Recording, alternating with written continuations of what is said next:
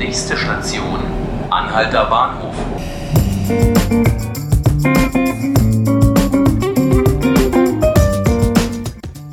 Herzlich willkommen, liebe Zuhörerinnen und Zuhörer, zu 5 Minuten Berlin, dem Tagesspiegel-Podcast. Mein Name ist Christian Tretbar und bei mir ist heute Stefan Jakobs aus der Berlin-Redaktion. Hallo Stefan. Hallo. Wir wollen heute ein bisschen über das Thema Falschparken in der Hauptstadt reden. Es gibt neue Zahlen der Innenverwaltung zum Thema Abschleppen. Wo wurde falsch geparkt? Wie viele Autos wurden abgeschleppt? Du hast dich in die Zahlen vertieft und es wäre toll, sag uns doch einfach mal, wie steht es denn? Wie viel wurde denn im letzten Jahr so abgeschleppt in Berlin? Ja, die Zahl ist ganz interessant. Also es waren ungefähr 62.000, ungefähr 60.000, sagen wir mal. Es kommt immer darauf an, wie man zählt. 60.000 Fälle, in denen entweder abgeschleppt wurde oder mindestens der Abschleppwagen schon gerufen wurde. Es sind also auch die Fälle mit in der Zahl enthalten, wo der Autofahrer dann rechtzeitig erschienen ist und noch wegfahren konnte, aber natürlich zumindest einen Teil der Sache auch bezahlen muss. Und gegenüber den Vorjahren ist das also ein geringfügiger Anstieg, aber es hat sich nicht exorbitant verändert. Aber die Kurve zeigt hoch. Wer schleppt denn in Berlin überhaupt ab? Es gibt drei Stellen, die zuständig sind. Zum einen die Polizei, zum anderen die Ordnungsämter der Bezirke und zum dritten die BVG, die auch eigenes Personal hat. Diese sogenannten Bussspurbetreuer organisieren das hauptsächlich. Die versuchen, Busspuren schnellstmöglich freizukriegen.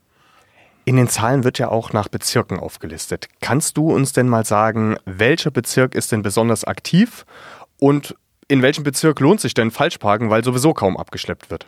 Ja, den Bezirk, wo sich Falschparken lohnt, gibt's in der Tat jetzt bezogen auf die Ordnungsämter eben, die dort zuständig sind, das ist Marzahn-Hellersdorf, dieser Bezirk, mit genau sieben Abschleppfällen vom vergangenen Jahr. Und das andere Ende markiert auch eher einen Stadtrandbezirk, nämlich Lichtenberg, also einschließlich Hohenschönhausen, mit 423 Fällen. Und dazwischen gibt es dann ein relativ großes Mittelfeld, was so zwischen 100 und 200 Abschleppvorgänge pro Jahr hat. Man könnte auch sagen, im Schnitt ist es also eher nicht mal einer am Tag, selbst in diesem Mittelfeld. Wahnsinn.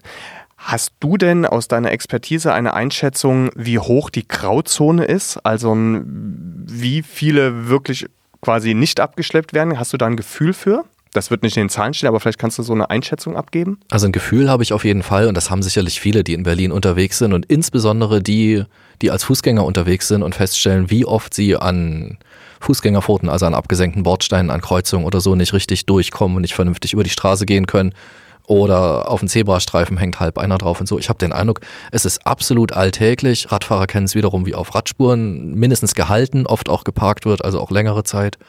Und Autofahrer kennen es natürlich zum Teil auch, wie groß der Druck ist, weil sie einfach keine Lücken finden. Insofern glaube ich, es ist ein Dauerproblem, ein alltägliches an allen Ecken und es ist natürlich eins, was sich verschärft, weil die Stadt eben massiv wächst und seit einiger Zeit auch der Autobestand doch ganz erheblich wieder wächst, nachdem er jahrelang eher ein bisschen zurückgegangen ist. Mhm.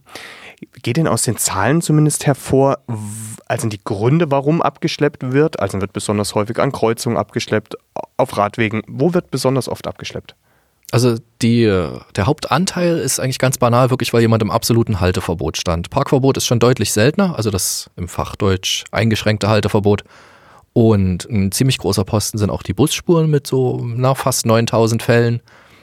Radfahrstreifen sind nur so ungefähr 1000, aber das kommt auch immer darauf an, was man da alles mitzählt. Bei den Radwegen wieder eins spielt schon auch eine Rolle und ein nennenswerter Posten sind auch diese sogenannten 5-Meter-Bereiche an Kreuzung und Einmündung.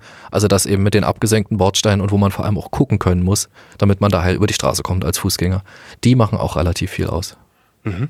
Ist denn so, dass es auch Bezirke gibt, die gerade was diesen Kreuzungsbereich angeht, das hast du ja gesagt, dass das ein besonders heikler Bereich ist, weil da ist es für Radfahrer, für Fußgänger, gerade mit Kindern, aber auch für Autofahrer natürlich besonders heikel.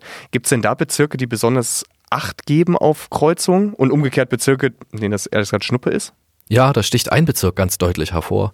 Und das ist wieder der Bezirk Lichtenberg, der ja auch diese hohe Gesamtzahl hat. Das speist, die speist sich also ganz maßgeblich daraus, dass die Ordnungsämter dort offenbar auf diese 5-Meter-Bereiche gucken. Mit 356 Fällen, wo im vergangenen Jahr dort also Kreuzungen freigeschleppt wurden und Einmündung. Das ist schon sehr bemerkenswert und das gibt's in keinem anderen Bezirk auch nur annähernd. Also in manchen sind die Zahlen sogar praktisch nahe Null. Und Lichtenberg sticht da also ganz deutlich hervor. Das heißt, es ist auch eine Frage der Prioritätensetzung. Und ein interessantes Detail ist, es sind nicht nur diese Bezirke, sondern auch die Polizeidirektionen, die da sehr unterschiedlich drauf gucken. Die entsprechen ja zum Teil in ihrem Zuschnitt auch den Bezirken. Es gibt also Direktionen, die da ganz aktiv sind, wie die Direktion 5, die für Neukölln und Friedrichshain-Kreuzberg zuständig ist, während die Direktion 6, die Treptow-Köpenick, Marzahn-Hellersdorf Und Lichtenberg beackert also sich offenbar wenig um sowas kümmert. Prima, Stefan, vielen Dank. Wir wissen jetzt, wo sich Falschparken quasi lohnt, ähm, was aber irgendwie auch keine ganz so beruhigende Erkenntnis ist, dass es immer noch viele Bezirke gibt, wo wenig getan wird. Das waren fünf Minuten Berlin für heute. Vielen Dank, Stefan. Sie können ganz viele Informationen zu Bezirken auch über unsere Bezirksnewsletter bekommen, leute.tagesspiegel.de. Jeden Tag gibt es ein Newsletter für einen Bezirk in Berlin, manchmal auch mehrere. Außerdem können Sie uns natürlich unseren Podcast abonnieren auf iTunes oder Spotify. Wenn Sie Anregungen, Kritik, Lob, Wünsche für unseren Podcast haben, dann einfach podcast.tagesspiegel.de und Sie finden alle Folgen unter tagesspiegel.de slash podcast. Vielen Dank und bis zum nächsten Mal.